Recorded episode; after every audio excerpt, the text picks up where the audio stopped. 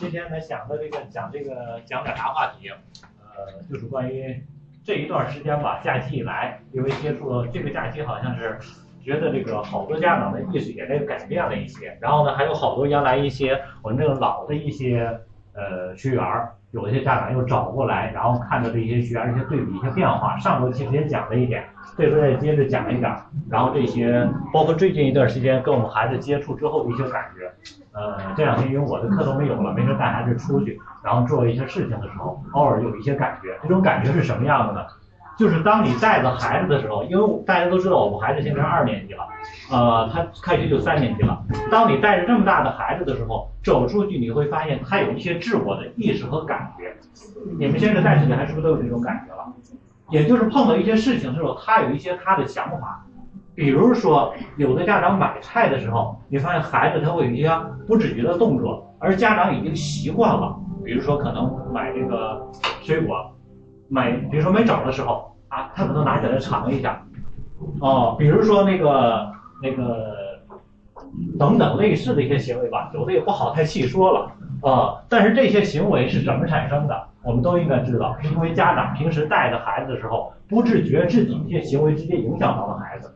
为什么提起这个来？也就是说，当你的孩子达到八九岁到十岁之间的时候，你能够感觉到孩子的很多的自我的意识或者他的行为程序已经初步建立了。这个程序是怎么建立的？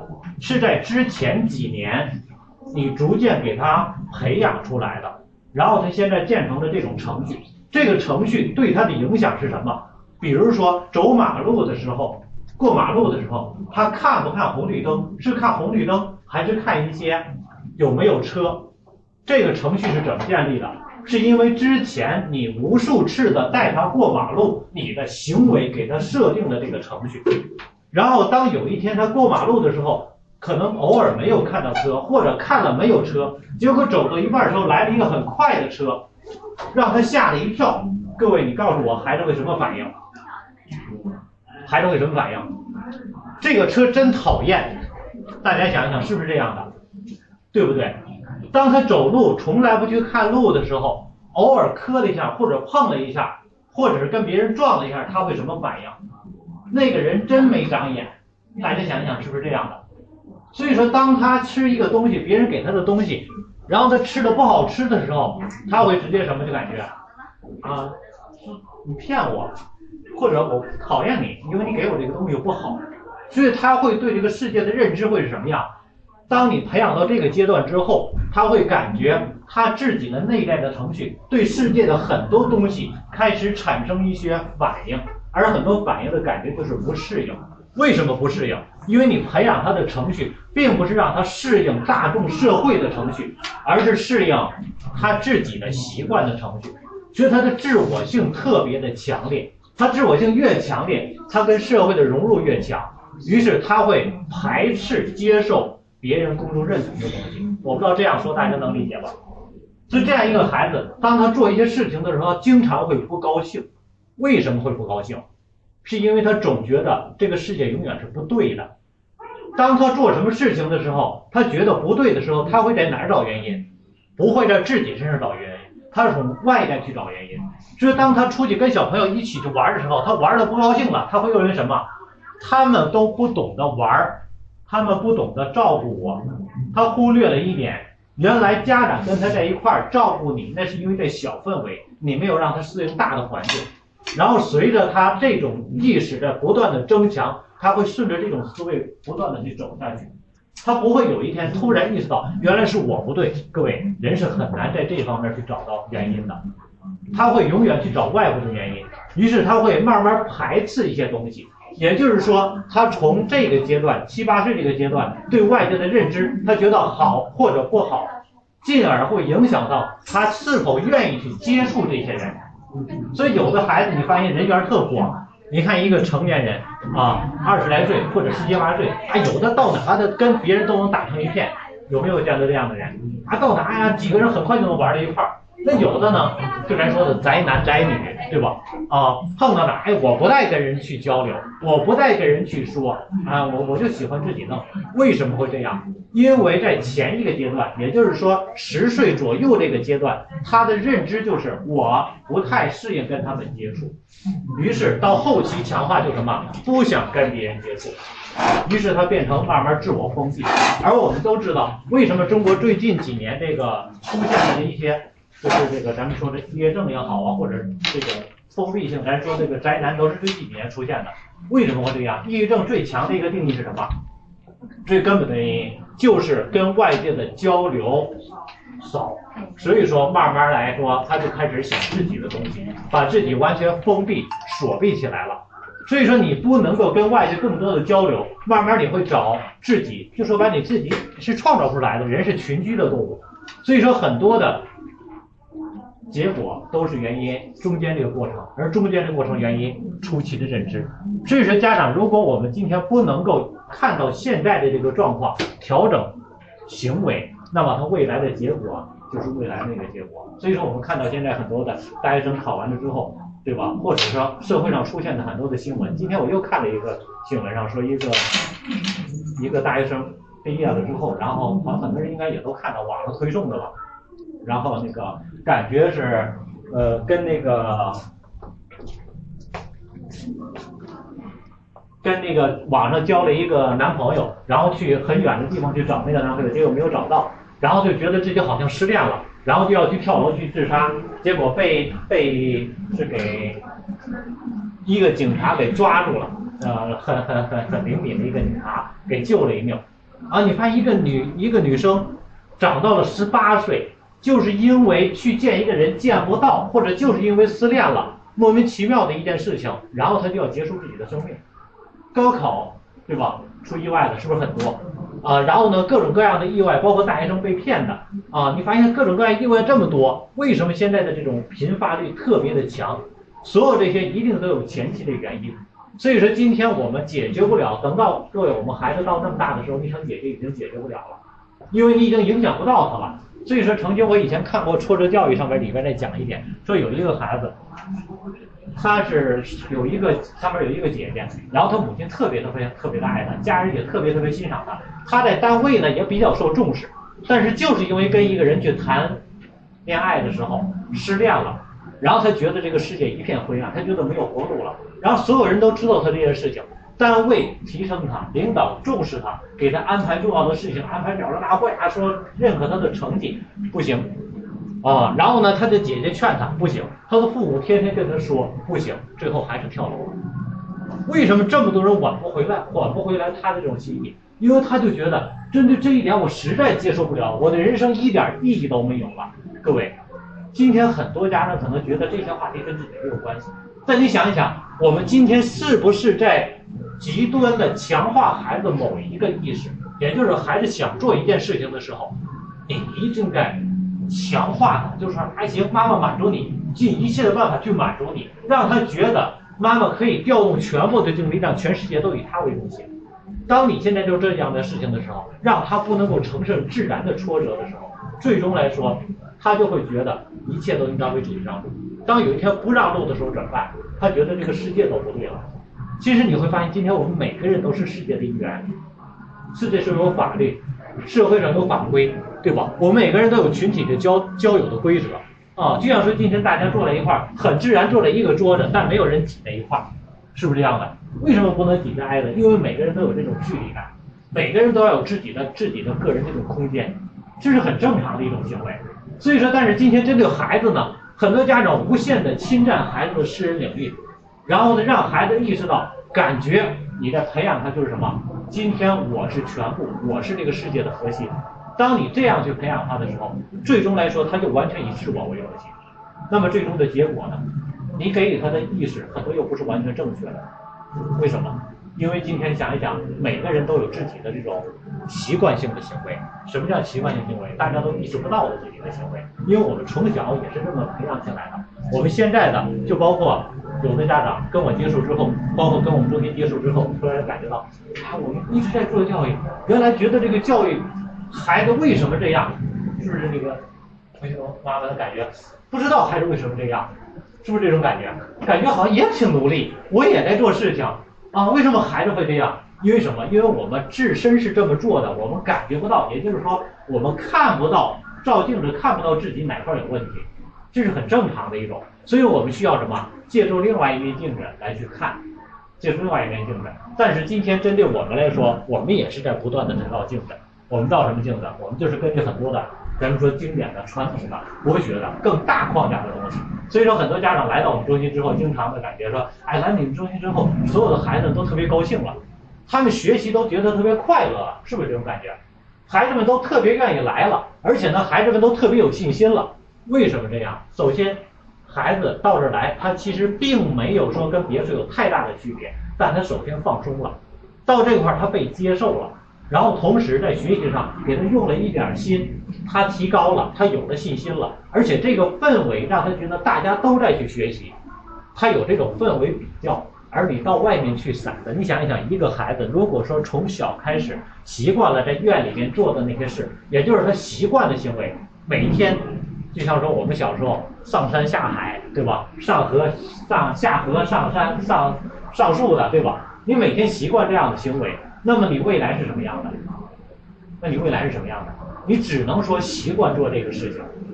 但是现在来说，如果说我们让一个孩子从小的时候你习惯这样的行为，他会比较痛苦，为什么？因为中间所有这个学习这个过程，从一年级一直到初中九年制义务教育嘛，都是以学习为衡量标准的。但是你没有在学习上让他获得这种胜任感，没有获得成就感，你再能上树，你再能游泳，你再能够说玩的出奇，你在小区里所有人都服你，都叫你老大。没有用，为什么？因为周边同龄人的认可的、家长认可的、老师认可的、学校认可的都是什么？都是成绩。所以如果你有本事也行，就是今天我你别人再怎么说成绩，我孩子我就愿意让他在院里逃。你只要度过这九年，让孩子心里没有留下阴影，那么你孩子将来照样会有出息。所以说，并不是说教育是唯一的出路。关键一点，你孩子能不能承受住，或者说家长你能不能承受住？我孩子在学校里边，他考多少分儿，他我他成什么样？老师再怎么批评我，再怎么叫我，对吧？我依然能够什么？坚持自己的想法，就让孩子闪开玩。只要你能坚持这一点，而且不断的认可孩子，你孩子将来照样会有出息。只要你能顶住这种压力就可以。所以说，现在学习不是唯一出路，但是问题在这种大的环境之下，你逃不出这个大的环境。所以说，很多孩子学习不成，最终来说受挫折，不是因为成绩，而是因为社会对他的认知。你想一想，一个孩子从开始上小学开始，所有人在说他不是个学习料，不是个好孩子。各位，学习是不是跟好孩子来挂钩的？所有人都在去定义你，说他上课捣乱，老师说他不是好孩子，同学不喜欢跟他玩，小朋友都不喜欢他。天天被叫家长，他妈妈天天骂他，他的邻居天天指责他，带到哪儿所有人都看他不上眼。各位，这样一个孩子从一年级一直到初中都在被人指责的时候，他对自己的认知是什么样的？他出去之后跟别人说我是最棒的，他能说得出口吗？他说不出口，他说什么？哎，是不是这样的？所以说，在这种氛围下，你长大之后，他对自己的认知就是这样的。虽然他能够爬树，虽然他能够游泳，他能够下河抓鱼，但是抓再大的鱼，他觉得什么？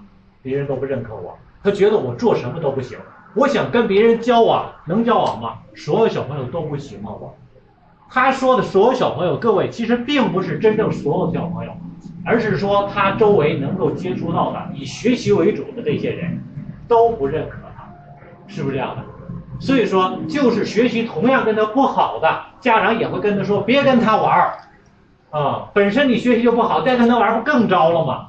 各位，所以他找不到同流人，找不到同类人能够让他获得认可，没有办法。所以说，当他成年之后，他想做一件事情的时候，他能不能说，老板，我放心，我一定能给你完成？他都没有这个信心。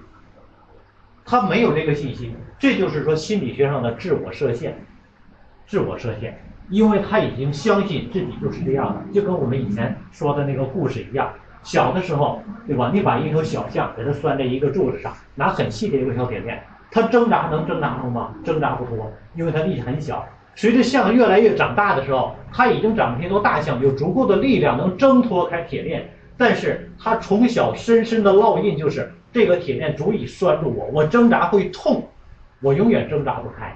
所以说，一个孩子他长大之后能否成就事情，并不在于小时候学的东西，而在于他对自我的认知。所以说，今天你培养孩子，让孩子在学习上获得信心，说实在的。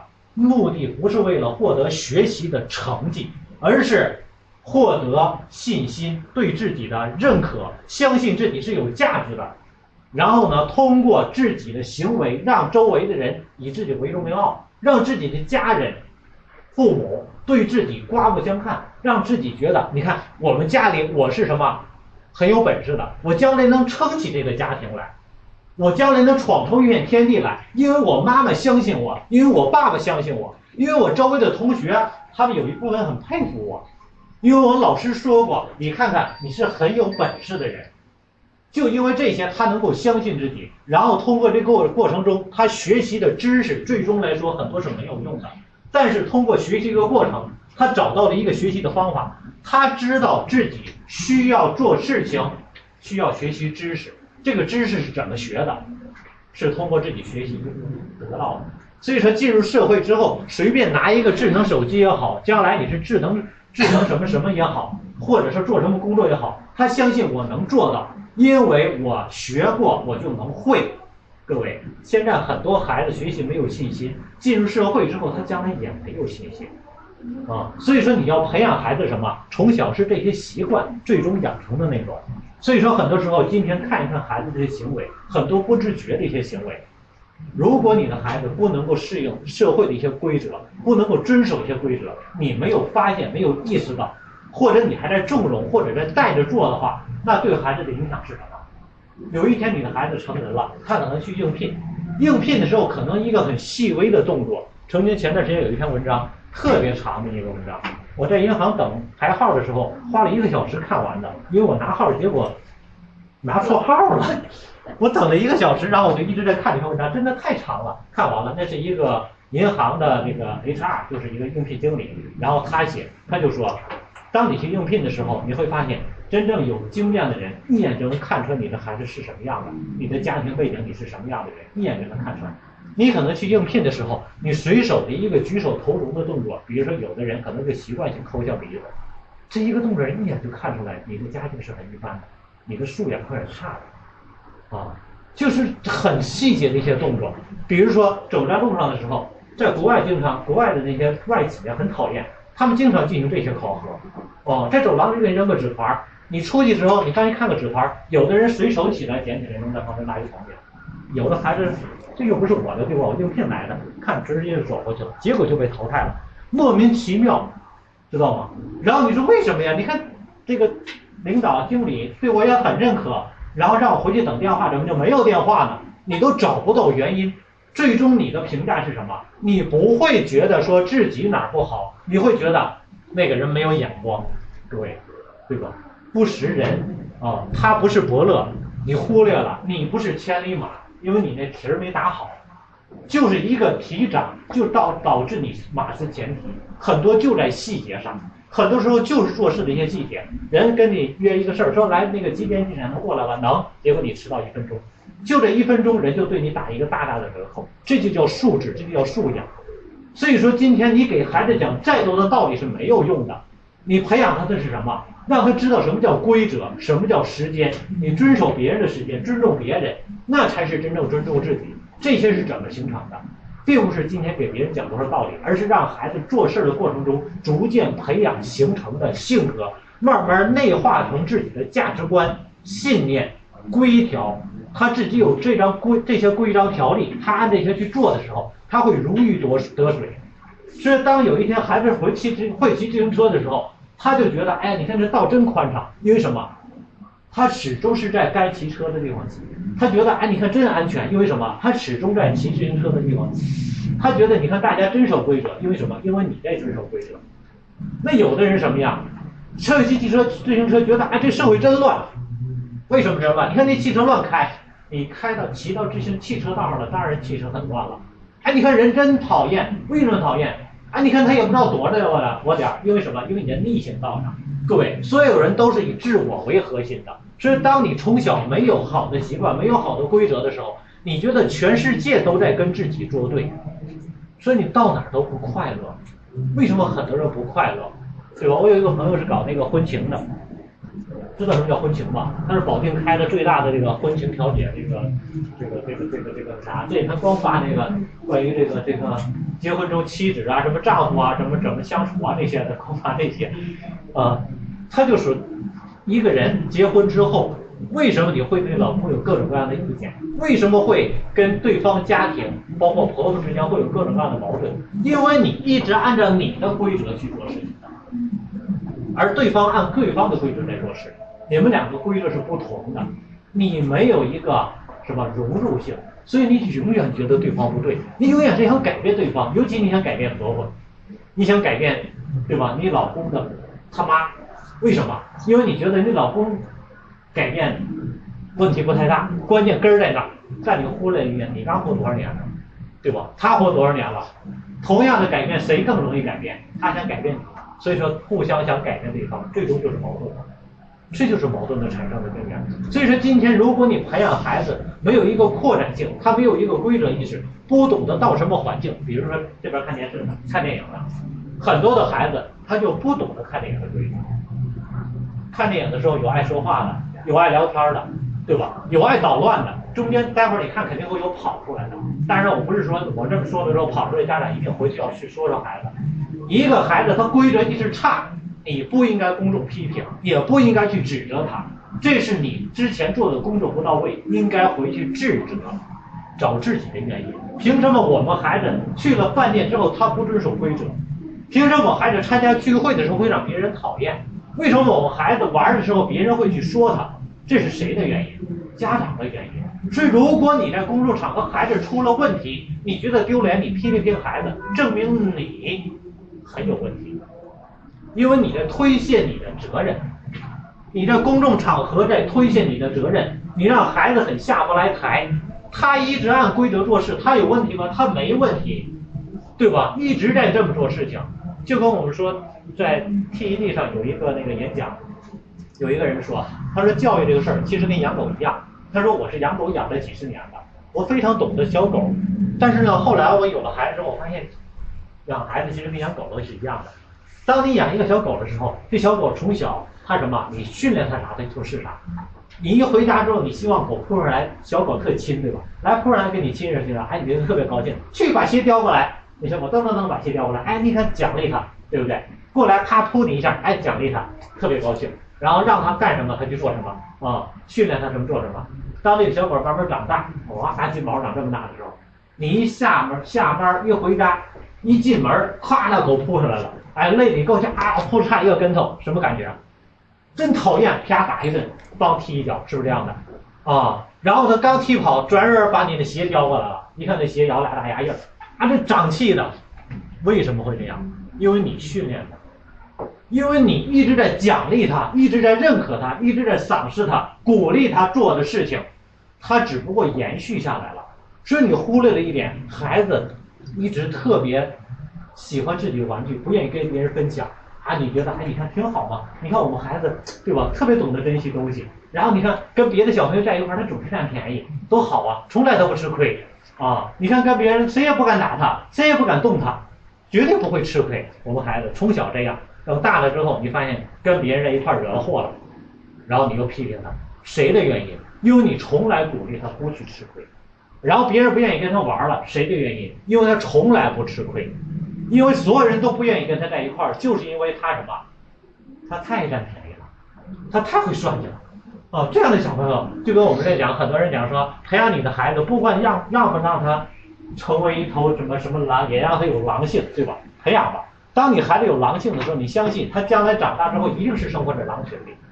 当你的孩子，你说我们孩子，哎呀，好像特别跟别人特别柔弱似的啊，跟所有小朋友玩，人都觉得他特别亲善，都愿意跟他玩，但是好像他就不厉害。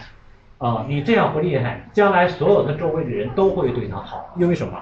因为他特别柔。所有人内心中都有一种本能的感觉，成人都有一种感觉，什么？就是愿意帮助弱者，愿意跟亲善的人在一块儿。谁愿意跟始终需要你防备的人在一块儿？你愿意吗？各位，我们愿意吗？你跟一个人在一块儿，他始终要占你便宜，你愿意跟他在一块儿吗？始终得防着他，随时会给你设个陷阱，对吧？那人特别厉害，你跟他一块儿，随时可能会吃亏。谁愿意跟他在一块儿？是不是这样？所以你培养孩子，培养成什么样，决定他未来到什么样的环境中去。所以说，今天当你孩子去应聘的时候，一个很细微的动作，他已经没有意识的、不自觉的动作。他里面在讲到有一个人学生特别优秀，那个孩子呢是学生会的一个干部，家境比较贫寒。但是呢，一直是学生会干部，然后在全校非常出名。然后推荐过来之后，包括他们那个学校的领导专门跟他说：“哎，这个孩子可优秀了，别看家境不好，但是特优秀。”然后呢，推荐他到了他们那叫叫信贷科，好像是信贷科，是他们那个银行最牛的一个科。他们行长要留不留人，都要问一问他那科长。不不叫信，叫什么科？反正就是一个非常牛的一个科。哦，他的行长都要去看那人三分两色的，然后呢，那个人也很欣赏他，因为这小伙子非常有才，非常有才华。然后呢，让他做事情，做各种各样的事情，所有的事情完做的是非常完善，找不到一点的毛病。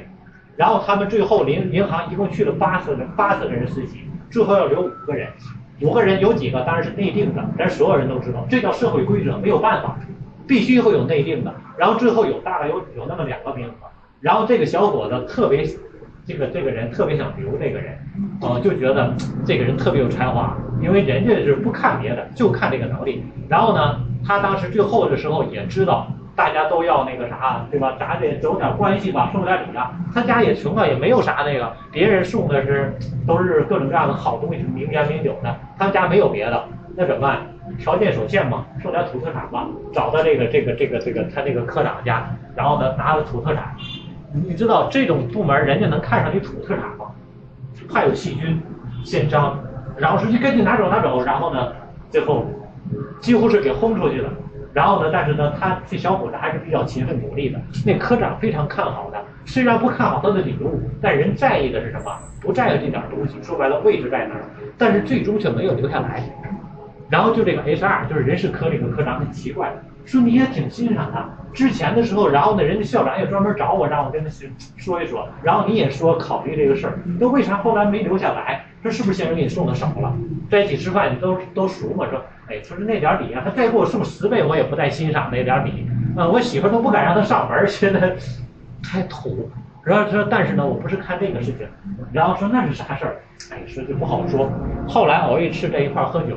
说又说起这件事情了，已经过了一段时间了之后，然后说起这个事儿，说之所以这个是因为一件小事，他们因为银行大客大户室大客就是那个会客室，经常他们那个信贷科要招待一些高贵的客人，然后他那块经常准备的都是一些名烟，都是一些那个软中华什么的这样的一烟招待客人的，那些东西是不计量的，直接往那让他整整包整箱整条的往那放，然后这小伙子负责接待那些自然要安排那些东西。然后每一次去那人基本上人也不抽，不抽，然后该收你愿意谁收就收起来，收到固定的地方，然后下回来再往那放，从来也不计量，从来也不计数。哦，银行最高级的部门还在乎这点东西吗？是不是这样？手里边随手放的那些啊？然后呢，他说有一次，偶尔从那个窗户过，看他收拾东西的时候，我下班看他往兜里装了两盒烟，然后他说这一个动作让我觉得这个人。有点见小，成不了大事儿，然后他就很奇怪，然后他又背后又找到他们这一帮实习的，有一个特别善交际的人，然后在那个人啊关系特别广，后来没有留在银行，但是自己在银行跟银行建立了业务关系，就思路特别广那个孩子，哦，虽然没留在银行，最终比银行混的还好，哦，人是弄那个 POS 机上的，跟银行建立的这种联系，啊，做的这个，然后后来在一块吃饭说，你问问那个同学，我觉得挺可惜的。说为啥他拿那两盒烟，然后私下问一问，然后他就说，后来问那个人，那人说，其实我他也不抽烟，那个小伙因为家里也不条件也不好，他的个人素质也特别高，他从来也没有拿过别人东西，所以他也不不然也不会说被所有人都欣赏他。说为啥你拿两盒烟？他说因为我爹抽烟，从来抽着旱烟，我一直听人说这个烟特别好。但是呢，我又买不起。当上了班不是买不起，是买得起，但是舍不得买。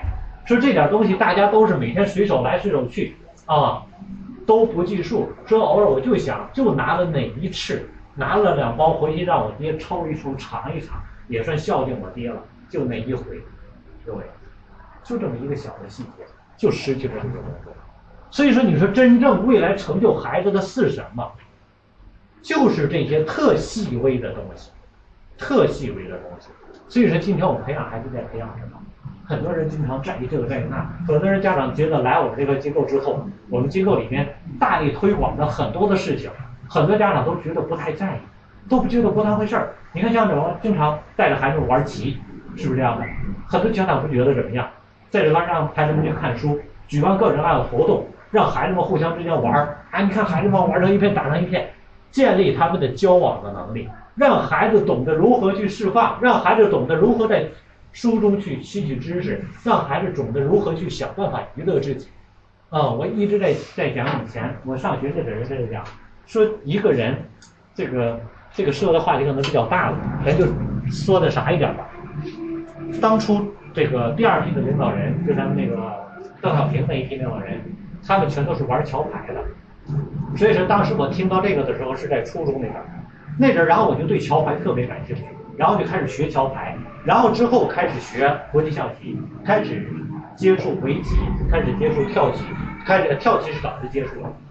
然后当你学了这些之后，你是一种什么感觉？当我在门口跟我们孩子玩的时候，当我跟孩子在门口玩这个棋的时候，过来的所有的人都一种什么感觉？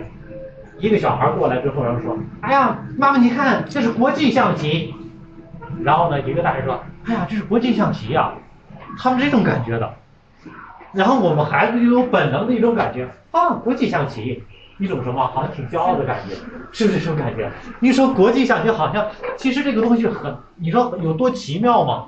其实跟咱们下的跳棋一模一样，你知道规则就会下，但是当你孩子不知觉玩这些东西的时候，你有什么感觉？他会有一种很，对吧？这种感觉的，所以你让孩子天天玩什么啊？你说我孩子会爬树。哎呀，真高级，将来能当人猿泰山，是不是这种感觉的？所以说你会爬树这是很好的，但是你为什么不同样的培养孩子一些其他的一些东西，让孩子在玩中他找到一种成就感啊？我就觉得，当我学了，在我上学那边，我学会打桥牌的时候，在我们同学里边就那么三五个人会打桥牌。我们在一块玩的时候，反正我们有时候真的玩成啥样不说。我们就是让别人很羡慕玩，就是故意的玩，这是我们初中时候的心理体验。啊，我就是大家都是啊啦跑，来来来打棋打打牌打牌。哎，你这么说你懂吗？你快去靠边去，是不是这种感觉的？你发现你让你自己一种获得这种这种高人一等的感觉。各位，你让你的孩子也是这样，不要永远去随大流，对吧？去下一下围棋，这些东西它既愉悦了自己，获得了成就，同时锻炼了思维，它是多方位的。不要天天让孩子去，那你说我们孩子天天学这学那多累呀？各位，你觉得一个孩子他沉浸在游戏之中，他能累吗？你觉得孩子爬树不累？他同样下棋比那个还轻松，因为他除了获得思维的、娱乐的，同时还获得成就的。所以你教会孩子玩什么，孩子就能在什么上获得快乐，学会给予孩子未来，对吧？获得快乐的东西，这是很重要的。所以说，不要天天说，哎，你怎么不能做点什么？天天教训孩子。各位，我们教训是意义特大、特小的、特不大的。呃，跟大家说一点，为什么我们中机构里面大家能够感觉到，我们给大家，包括给家长讲道理，一般来说都讲的很少。我一般所有家长问我问题，我都是什么，告诉你怎么来做，对吧？更多告诉你怎么因为讲道理，最终来说结果产生不了任何的结果，孩子只能会去抵抗。呃，我有一个特深的感触，为什么这么说呢？我记得我以前初中时候看过一个短文，呃，很多家长经常是说，是你们大力推广读经，包括咱这这咱们经典诵读，包括我的课程，我的那个思维导图的课程，思维导图的课程，很多家长可能都上过，知道，呃，然后说，你看你一期课程下来之后，对吧？孩子能不能学会？他学会之后能不能会用？啊，你这些经典你带他读了，对吧？他能不能背下来？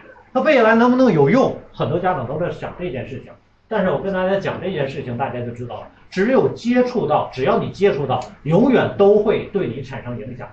这个故事可能听了之后，让你们印象会会很深，会很深刻。给大家先讲一个小故事啊，啊，说是有这么一个两个这个富翁，这两个人啊在一块走路聊天，都是很有钱的了啊，都很有钱的。在我听这个故事，有人说这俩是炒股的，两个那个炒股的人啊，然后在一块走，走走路的时候，俩人就去聊天，看到前面一坨狗屎，然后其中这个甲就对乙说，啊，调侃调侃，说你看那个狗屎，你把那个狗屎吃了，我给你五千万。对五千万，钱好挣不知道，五千万也是钱呢，上去吃了，然后那真吃了，五千万支票给你，俩人又接着往前走。这个甲就寻思，哎呀妈呀，没事闲的，你说这，我这没事五千万没了，你说没事闲的吗？那个人走也寻思，你说我没事闲的吗？我缺钱吗？你说我不缺钱，我不缺钱，你说我吃包狗屎干啥？那他这没事闲的，又瞅前面又一坨狗屎，啊，然后这个人说，你把那吃了，你把那吃了，我给你五千万。你看，哎，你看回来了，吃了，吃完之后。又把那个他写那五千万又给他了，给他拿了，俩人又走，一边走一边寻思，这个寻思，哎呀，你说我俩这没事闲的，啥也没得着，一直吃包狗屎，一直是闲的吗？是不是这样的？啊，这就是没事闲的，这就是什么无聊的故事。所以你会发现，听完这个故事，我们什么感觉啊？啊，我们觉得这个吃不狗屎是不是挺挺正常的一件事情？没觉得啥是吧？那再给大家讲一个故事，有一个人上飞机，这个人比较，这是我初中时候看的，一共十篇同样的小故事啊，啊，一共十篇，全世界最恶心的十篇小故事，其中一篇啊，在上飞机的时候呢，然后呢，有个人这个大大傻啊晕车了，晕机了，晕机之后就吐，飞机上不是有那个袋儿，他就吐，吐了一会儿之后，然后那个袋快满了，旁边坐的跟他一块陪机的那个啊二傻一看。还快满了，我赶紧跟跟那个服务员去要去，要个袋儿去，跟那要袋儿去了。他去要袋儿去了，回头一回过来，发现全飞机人都在吐。他说咋的了？怎么这刚才一个人吐，现在全飞机都在吐啊？然后是怎么的了？怎么都吐了？他说刚才我吐了，你走了之后一看快满了，我没办法，我就，然后接着吐，然后结果他不就都这样了？啥感觉？吐的该该满了，我赶紧咕噜咕噜喝了，然后都就这样。各位，你们什么感觉？如果你在吃饭时候讲这个，会什么感觉？这就是什么？对你的内在的一些影响。也就是说，我讲完这个故事之后，我相信一定会给你们留下很深的印象。同样的故事还有九个，要听吗？我们在上大学那时候，他们一桌吃饭，然后就说那个豆说要不要吃不下去饭，然后我就开始轮着讲故事，讲完之后他们全都走了。所以说，你发现这个故事我讲完之后，只要你想起来，你要记住一点，不要给别人讲，不要给别人讲道理，讲道理永远留不下印象，永远不会有什么。而是让什么去体验？这也是为什么我们的读经课安排的这个环节，你会发现，先要五分钟静下来听音乐。参加过读经课是不是都知道？一共四十分钟的课程，经典诵读一共四十分钟课程。前五分钟静下来听音乐，因为什么？对吧？先能静，静之后才能够生慧，对吧？定生慧嘛。所以说你经典是什么？人的知识智慧是在哪儿？他先得静下来。现在的孩子看一看能不能静得下来。五分钟先静下来欣赏音乐，既学了古典音乐，愉悦了心情，调陶冶了情操，同时他安静下来，之后带着他读。那你说读他能背下来吗？各位，刚才我故事我让你背了吗？不用背吧？能忘了吗？不好意思，你受害了。这回来了之后，你这辈子都记忘不了这个故事。所以说那十个故事到现在我一个我也没忘。每当我那个啥的时候，他们一跟我说啥，我就想起那些故事。啊，一般讲到第二个时候，他们已经全都跑了，全都是那样的。所以说，只要你给他读过的东西，他永远都会他对他会形成印象，永远会对他形成印象。而这些的印象对他是影响一生的。走路的时候，一个孩子，对吧？有的孩子你发现走哪都滴了当啷的，有没有见过这样孩子？走哪当当当当响，一会儿磕着这，一会儿碰着那个。《弟子规》是不是经典经典里面最基础的蒙学的一系列的？《弟子规》《三字经》《宣祖文》《百家姓》啊等等这些的，《弟子规》里面就讲什么弯转那个什么宽转弯误触了。他学了之后，他会本能去提醒他。啊，很多的一些规则都在里面，所以我们经常讲，你如果让孩子从小的时候没有学过《弟子规》，不知道里面讲的一百一十三件事儿，各位，我们跟孩子说有系统，过说过，他从小长大需要注意的事情吗？如何去孝敬别人，对吧？啊，入屋应该什么？先要问问书纯，是不是这样的啊？然后父母呼应勿缓，这些你有告诉过孩子吗？没有。那么你凭什么说孩子不懂事儿？凭什么让孩子有规则？你都没有教过他。那你说我告诉过他呀，你对我要有礼貌啊。那是对你，你是有针对性的，你是没有权威的。他从来就不相信你是绝对对的，因为你所有的话都是针对打压他的。而这些呢，不是针对某个人的，他是针对所有人的，包括。孩子他爹他妈，所以说孩子他学了之后，有的会对着他妈说说妈妈人说了这个什么这个这个这个父母说应勿缓，姥姥叫你你得去大声，你得赶紧去。他会去转身去教训父母，因为什么？说实在的，很多的父母从小就没学好，很多的基础的规则没有。你期望培养孩子，各位，你让孩子听你的话，如果你就是歪的。孩子听你话，结果是什么样？歪的，那不也歪的吗？对吧？所以说这本身就是一种错误的。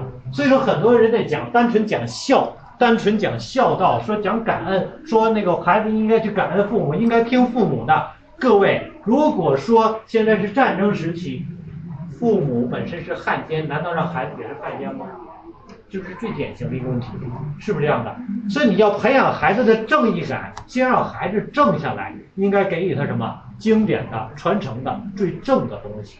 所以说，今天你要让孩子学到，他知道怎么去做，而不是你教孩子怎么去做。所以说，前半部分让孩子读这些《弟子规》《三字经》《百家姓》，全读完了之后，就十分钟读。孩子在青春快乐中读。他读的所有的课程中，在我们所有课程中最轻松的就是这个经典诵读，但是变化最大的，孩子收益最大的也是经典诵读。孩子完全静下来，他真正是洗涤心灵的感觉。四十分钟比很多的其他课程，其他课程大多都一个多小时，都短得多。但是孩子的变化是最大的。所有上过经典诵读的感觉都是这样的。所有的孩子，我们孩子今年上第三年。开这个课程的时候，最初就是一个想法，因为当时我们孩子小，就是为了我们孩子受益啊。今年读到第三年，他基本上这些都已经读完了啊。明年的时候准备要读那个《道德经》了，我不知道你们读没读过《道德经》，老子的《道德经》，对吧？不要说那啥，今天你孩子出去说，上一次我们去北京那个孔庙的时候，一进门他那个有个十三碑，十三那个碑碑林，就是清朝那个十三个碑林，第一个就是大学。我们孩子一上来大学，然后那个旁边各位在这看的，天天耳濡目染也知道这些。那阿姨很奇怪，一看这么点小孩儿，对吧？那时候我们孩子二年级，说你知道大学？我知道。你说那你你会不会啊？我能背一段，然后背大学之道，在明明德，在亲民，在止于至善，知止而后有定。哎，那个那个那个那个人说，哎呀，你真厉害，小朋友。我说各位，你说我们孩子什么感觉？各位就是这种感觉的。他不但现在能知道这些，然后他还知道更多。各位，你孩子是不是有这种想要的心理？而这些东西是什么？大学之道，在明明德，在亲民，在止于至善。知止而后有定，定而后能静，静而后能得，静而后能虑，虑而后能安啊，安安安而后能虑，虑而后能得，对吧？物有本末，事有终始，知所先后，则近道也。这些是指导孩子整体人生方向的东西。他把这些都背到脑子，都记到脑子里了。他能做歪事儿吗？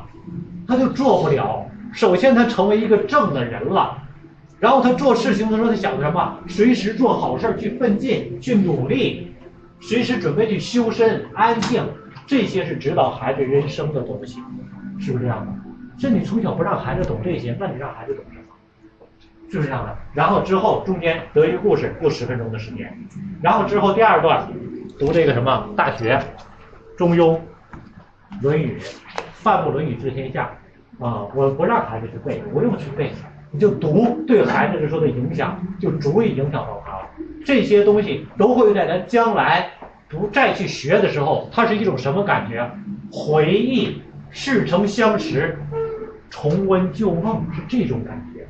你让孩子先有一个摄入，一个接触，所以说你不给到孩子很多，你不给到孩子，那孩子怎么会，对吧？那你培养培养孩子什么？这样说，上一次我在讲说我们孩子是怎么怎么样，大家可能觉得，哎，你看你们孩子，可能家长过后说，哎，都想像你那样培养孩子。那是我孩子，我是在四年前开始摄入，现在见到这些也并不是结果，他在走他的一个过程。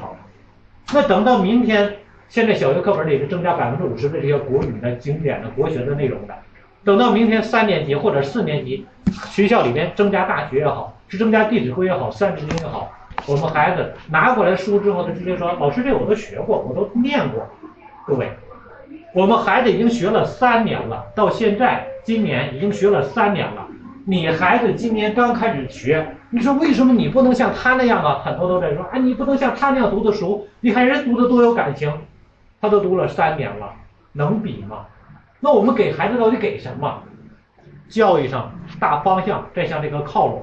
我们不是为了让孩子说考试怎么样，对吧？是为了更长远的。但既然我们能兼得，为啥不兼得呢？是不是这样的？就是摆好一这什么两好合一好，是不是这种感觉的？所以说你不给予孩子的东西，孩子怎么可能懂？怎么可能会？给予孩子到底给予什么？天天说啊，我们让孩子去做这个，去做那个，很多觉得那个什么，之后又是读的这个读十分钟，最后就剩五分钟了，三十五分钟过去了，对吧？然后最后五分钟还是静，还是那个这个这个静息一夜，让孩子再次静下来，把所有的东西该归拢该归拢，所以孩子特别喜欢，喜欢的同时。他本能的就发自内心的能够什么展示演示出来，随时张嘴闭嘴说出这些东西来，各位所有人都感觉这个孩子很神奇。就是一个初中的孩子张嘴闭嘴能说出来，他都觉得很神奇。大家这是不是这样？所以说给予孩子到底应该给什么，这是很重要的一点。给大家印的这个是《三字经》，让大家来看一看《三字经》是什么。我知道很多人听不懂我，但是我相信很多人真的来往发一下，真的没有。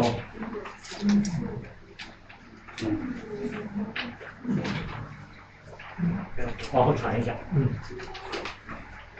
我们一起来体验一下。我接触国学之后，我特别深的一种感觉就是，这些东西不是完全用语言来去说的，你的体会、你的接触之后，能够有有种特别强的一种触动，对你会，嗯。《三字经》看过的我，我举手我看看，就是全文都看过的，从头到尾，咱不用说会背，背过就看过，全文到头一直看看到尾的，这俩人都看过。《三字经》这是蒙学系列经典中唯一堪称经典的，《三字经》是唯一堪称经典的。嗯，王应林当他写这篇文章的时候，他是一个儒学的一个大学士。呃，在元末，元呃元末的时候，然后那个在在宋呃元宋元宋末的时候，宋朝末朝，嗯，唐宋元对宋宋末的时候，然后当时这个应该是元是宋，宋末元初的时候，啊，他写的这个。因为这个元朝灭了宋朝，然后呢，王彦霖是宋朝的一个大学士，他属于是培养了很多的一些人才，包括丞相都是他的学生。然后当时呢，元朝呢属于进行文化文化改革革命改革这种，他要灭掉所有汉人的文化，所以说当时所有的经典全都被毁了，不允许教。没有办法，王应麟就依据自己的能力，然后把所有的经典的东西融合。因为教孩子，你不能让孩子就比如说。一个国家被侵略了，你的文化全要被抹杀了，你不能让孩子忘本。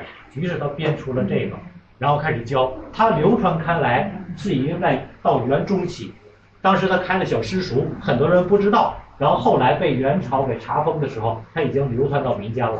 这后来流传下来之后，这个《三字经》它基本上囊括了所有的基础的儒学的内容的这个源头，全都在里面了。前半部分从人之初一直到呃不知义这一块儿是讲教育的重要性的，哦，为学的重要性，为人子方少时一直到宜先知这一块儿是基础的礼仪，也就是孝悌这一块儿，然后守孝悌一直到后边，呃。七情具，到哪？人手同，是十亿人手同。这一部分呢是所有的常识，常识里边包括了三才、三光、三纲，包括夫妇、一年四季、四时五行，包括五常、六谷、七情、六欲、八音等等，全都包括了。包括兄弟关系、十亿，全都包括了。所以没有任何一个文章能够做到这样的全。再往之后，樊秀蒙就是所有的经典、经典的书籍，一直到知史中，所有的古代的《论语》的，包括孟子谁写的《中庸》、呃《周易》、三易，包括《风雅颂》、《山传》、五子、啊老庄，包括这些全都包括在内了。所有经典的书籍，也就是它是一本大全。从头到尾，所有的内容全都包括在内了，都写在里面了。在治西农，一直到后面，后面咱没有在印，往后是历史，所有历史朝代，一直这个后来填补的，是填补到了明朝，写到明朝。然后呢，再往后就是劝学，也就是皇帝在学，那个平民在学，老人在学，小孩在学，所有人都在去学。是结束了吗？中场休息是吧？嗯。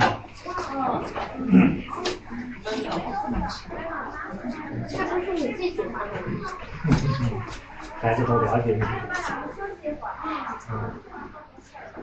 所有这些都是《三字经》的内容。来，孩子们也在，咱们站起来，也让孩子们看一看咱们读《三字经》，咱们大家也都起立，跟着我一块儿读啊，读经典。进来没关系，嗯，想进就进来没关系。来，我们出去接触回去，人教给我们经典，你首先有态度，挺举到身前，拿两手这样的抓着材料，挺举到身前，然后收回到合适的距离。对，手要端平，胳膊要端平，声音大一点啊，孩子会看着咱们的。三字经，三字经，人之初，性本善。人之初，性本善。性相近，习相远。性相近，习相远。苟不教，性乃迁。苟不教，性乃迁。教之道，贵以专。教之道，贵以专。昔孟母，择邻处。昔孟母，择邻处。子不学，断机杼。子不学，断机杼。窦燕山有义方。窦燕山有义方，教五子名俱扬。教五子名俱扬。养不教，父之过。养不教，父之过。教不严，师之惰。教不严，师之惰。子不学，非所宜。子不学，非所宜。幼不学，老何为？幼不学，老何为？玉不琢，不成器。玉不琢，不成器。人不学不知义，人不学不知义。为人子方少时，为人子方少时。亲师友，习礼仪。亲师友，习礼仪。香九龄，能温席。香九龄，能温席。孝于亲，所当执。孝于亲，所当执。融四岁，能让梨。融四岁，能让梨。悌于长，宜先知。悌于长，宜先知。首孝悌，次见闻。首孝悌，次见闻。知某数，识某文。知某数，识某文。一而十，十而百。一而十，十而百。百而千，千而万。百而千，千而万。三才者，天地人。三才者，天地人。三光者。日月星，三光者，日月星。三纲者，君臣义。三纲者，君臣义。父子亲，夫妇顺。父子亲，夫妇顺。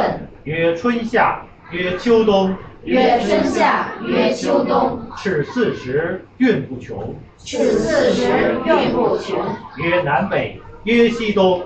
曰南北，曰西东。此四方，应乎中。此四方，应乎中。曰水火木金土。曰水火木金土。本乎数。此五行，本乎数。此五行，本乎数。曰仁义礼智信。曰仁义礼智信。此五常不容紊。此五常不容紊。稻粱黍麦黍稷。稻粱黍麦黍稷。此六谷，人所食。此六谷，人所食。马牛羊鸡犬豕。马牛羊鸡犬豕。此六畜，人所饲。此六畜，人所饲。曰喜怒，曰哀惧。曰喜怒，曰哀惧。爱恶欲，七情具。爱恶欲，七情具。好土革木石金。好土革木十金。丝与竹，乃八音。丝与竹，乃八音。高曾祖，父而身。高曾祖，父而身。孙而子，子而孙。孙而子，子而孙。自子孙，至玄孙，玄曾。自子孙，至玄曾。乃九族，人之伦。乃九族，人之伦。父子恩，夫妇从。父子恩，夫妇从。兄则友，弟则恭。兄则友，弟则恭。长幼序，友与朋。长幼序，友与朋。君则敬，臣则忠。君则敬，臣则忠。此时义，人所同。此时义，人所同。凡训蒙，须讲究。凡训蒙，须讲究。详训诂，明句读。详训诂，明句读。明句读。明句读。为学者必有初。为学者必有初。小学中至四书。小学中至四书。论语者二十篇。论语者二十篇。群弟子记家言。群弟子记家言。孟子者七篇止。孟子者七篇止。讲道德，说仁义。讲道德，说仁义。作中庸，子思秉。作中庸，子思秉。中不偏，庸不义。中不偏，庸不义。作大学，乃曾子。作大学，乃曾子。自修齐至平治。自修齐至平治。孝敬通，四书熟。孝敬通，四书熟。如六经，始可读。如六经，始可读。诗书易礼春秋。诗书易礼春秋。好六经，当讲究。好六经，当讲究。有连三，有归藏。有连三，有归藏。有周易，三易详。有周易，三易详。有典谟，有训告。有典谟，有训告。有誓命，书之奥。有誓命，书之奥。我周公作周礼。我周公作周礼。着六官，纯治体。着六官，纯治体。大小戴著礼记。大小戴著礼记。述圣言，礼乐备。述圣言，礼乐备。曰国风，曰雅颂。曰国风，曰雅颂。好四诗，当咏颂，当讽颂，当讽咏。好四诗，当讽咏。诗帝王春秋作。诗帝王春秋作。欲褒贬，别善恶。欲褒贬，别善恶。三传者有公羊。三传者有公羊。有左氏，有谷梁。有左氏，有谷梁。经济名，方读子。经济名，方读子。说其要，记其事。说其要，记其事。无子者有有荀扬。无子者有荀扬。文中子及老庄。文中子及老庄。经子通读诸史。经子通读诸史。考试系知史中，知中史。考试系知中史。治西农，治皇帝。治西农，治皇帝。号三皇，居上世。号三皇，居上世。唐有虞，号二帝。唐有虞，号二帝。嗯，好，相当好，给自己点掌声了。终于我们读了一半的《三字经》吧。我不要让这种遗憾留到孩子，因为如果你孩子在这个阶段不去接触，你指望着上学，你的孩子将也会一知半句的去读到经典的东西，他读不全。学校里几乎没有办法把让任何一本经典从头到尾完全学完，几乎是无法做到的。他只会给你解释，给你一部分，然后呢，针对性的解释，针对需要的。因为所有的经典，你知道，任何一个大家，他都不敢说，我来告诉你经典是什么。任何大家没人敢这么去说，他只能说，我试着来解读一下，在我的理解的角度给你解读一下。但是今天孩子如果之前没有以自己独立的角度接触经典，直接接触教材里面的经典，老师就会告诉你这句话说的就是什么，直接就把教经典给你解死了。他就告诉你，人之初性本善，就告诉你你什么？因为什么？进入教材，它就要有考核，考核就要有标准，你就不要扩散，不要有多种想法。你说曾经有一个独立学者，他解释这是这么解释的，那一派的解释这个解释的，教材里不会给你讲。老师不用说，现在的老师做不到这种理解程度，因为没有哪个小学老师是国学大家，大家相信吗？国学大家他不会去小学当老师，是不是这样的？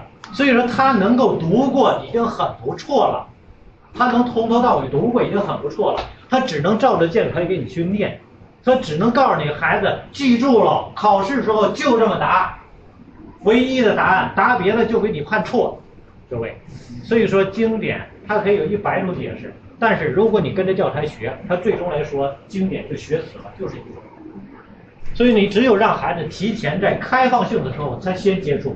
等到老师告诉他是这个的时候，他知道啊，原来老师说是这个啊，原来我还可以想别的，还可以有别的解释，会有多种的接纳，多种的接纳。而且教材永远不可能让他学全，里边永远都有《论语》的节选，很早以前就有，以后会更多，但是永远不会有完全的全本。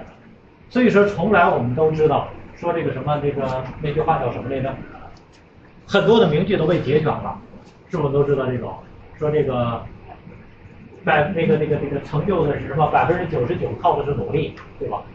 啊，这是谁说的这个？百分之九十九靠的是汗水和努力，那是谁说的？但关键的是那百分之一的 天才。这个这个很多时候我们都在强化的是后一点，你忽略了前一点。说你做一件事情最终能否突破极限，其实真正靠的不是完全是努力，靠的确实是机遇，有的靠的真的就是那点天分。所以说很多时候我们适度的强化也是有用的、有用意的。但是你要让知道孩子知道全文是什么，你让他知道文章的内容是什么。就比如说“人不为己，天诛地灭”，我们都听过这句话对吧？有道理吧？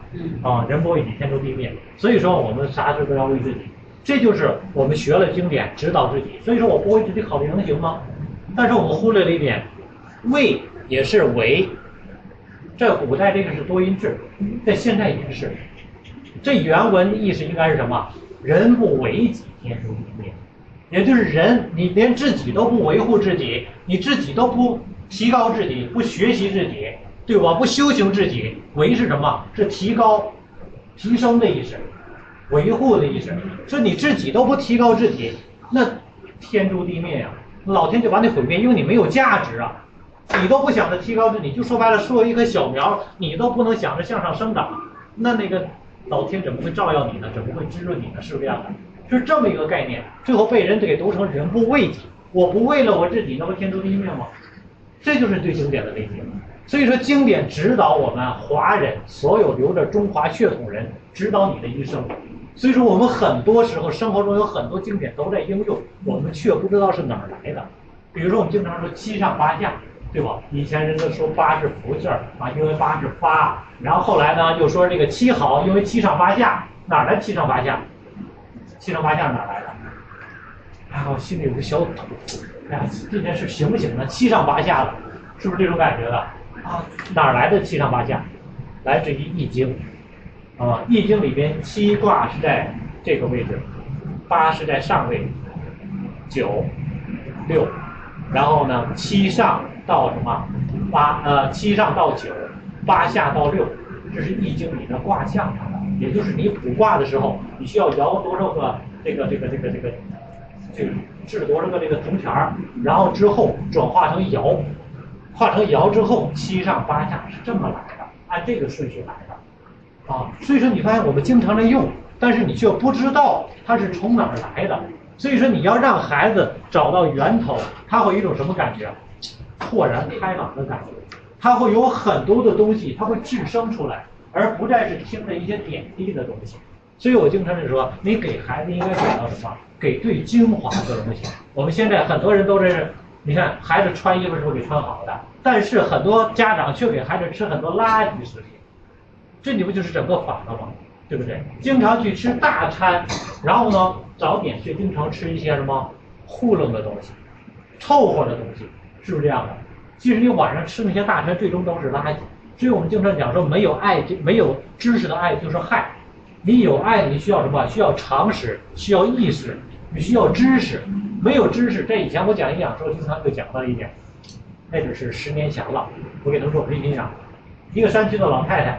把自己家养的那个鸡下的那个全攒起来，攒上半个月，然后拿到门口去换钱，换了钱买什么？棒棒糖，啊，买点那个那个什么那个酸梅片儿，啊，买这些，啊，然后呢，现在肯定就买那个辣条了，对吧？都是时令的时令小吃，拿最营养的换成最没有营养的给到孩子，他是不爱孩子吗？他是想害死孩子吗？各位，现在来说，很多城市人很少吃方便面了。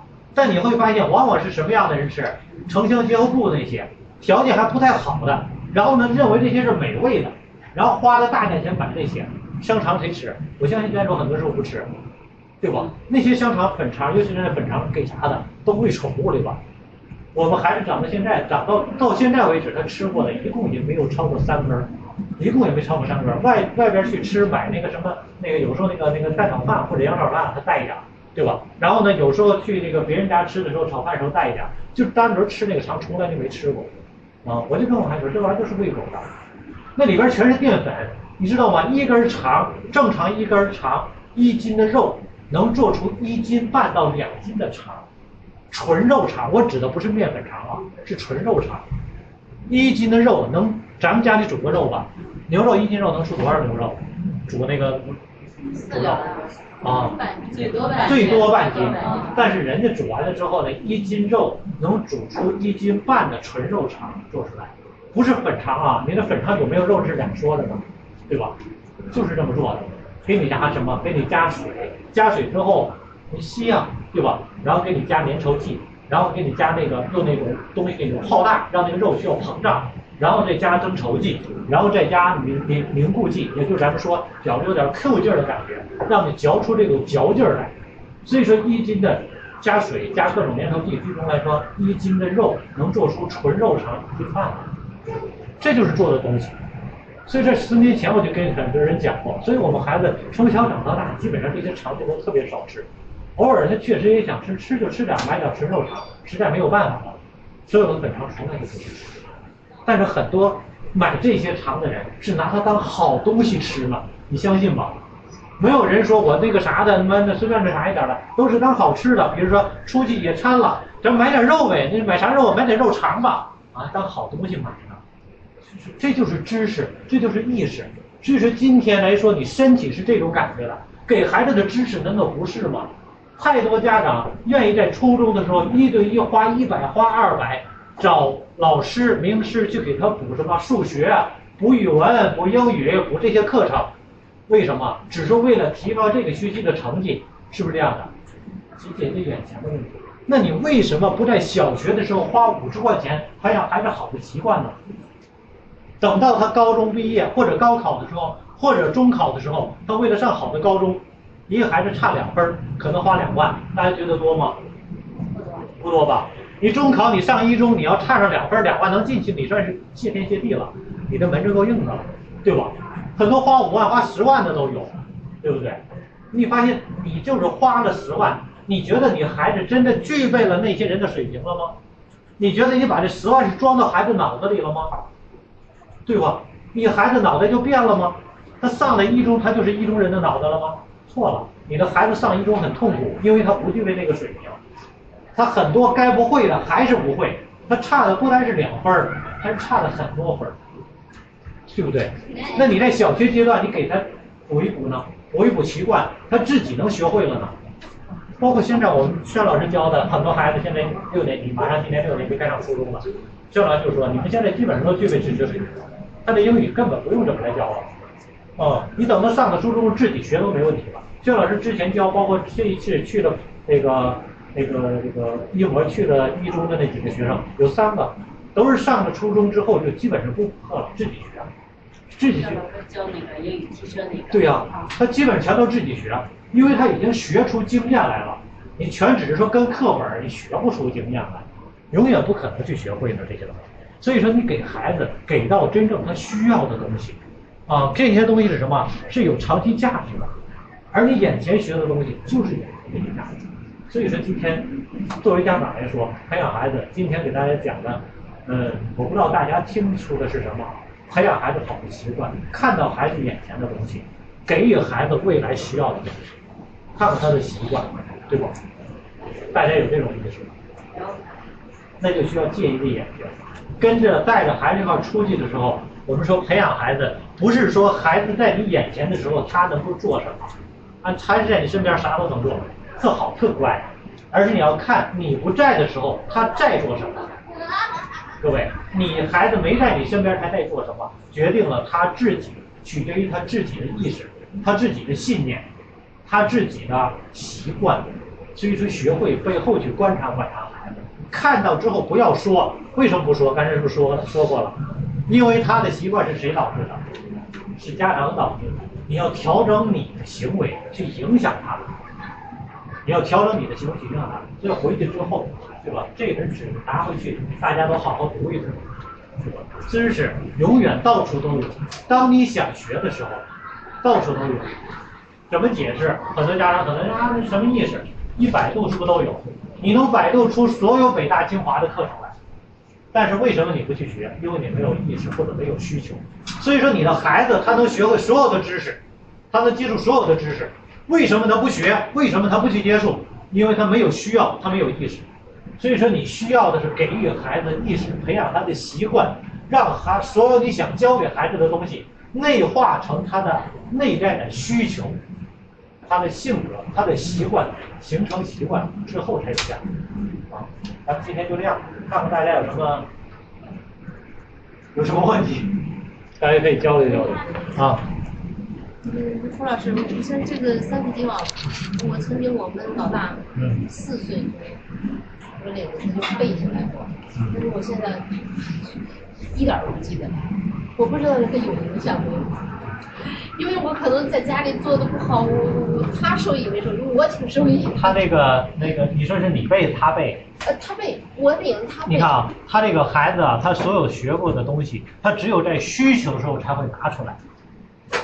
不是，他们在学校只有搞这个。啊我问你，我问你们，你你小时候背过这个，你还记得不？在五岁之前背的所有的东西，孩子他没有学到真正的知识，他只是形成一种习惯，我可以做到，我可以胜任，也就是他获得是一种感觉。在五岁之前，五岁之前，孩子背的所有的唐诗，最终来说价值是啥？就是唐诗很好玩儿。我背唐诗的时候，我能学东西的时候，妈妈能特欣赏我，然后呢，别人特欣赏我，这些东西可以获得别人的认可，我能够表现很优秀，他获得那种认知感。没有影响，没有影响，他只会有好的。他再去学，将来再重新进去学的时候，对省劲儿，他能省劲儿。但是太早，他没有太多的啥。啊，初几？初二，初二你得单独有初二的班儿。你要初一的话，能跟六年级班儿也行。初二的单独开初中班儿什么的。能报。啊，能报，然后你先登记上，到时候看看有这个人数人员，因为那一两个也没法学啊，除非你得一对一，啊，不是十个，四，四个人，四个人，啊，家长首先先登记一下，然后到时候看看，啊，你们这个一对一的班儿，女孩儿男孩儿？哦，背起来过。啊啊，哦，待会儿一看。嗯，对，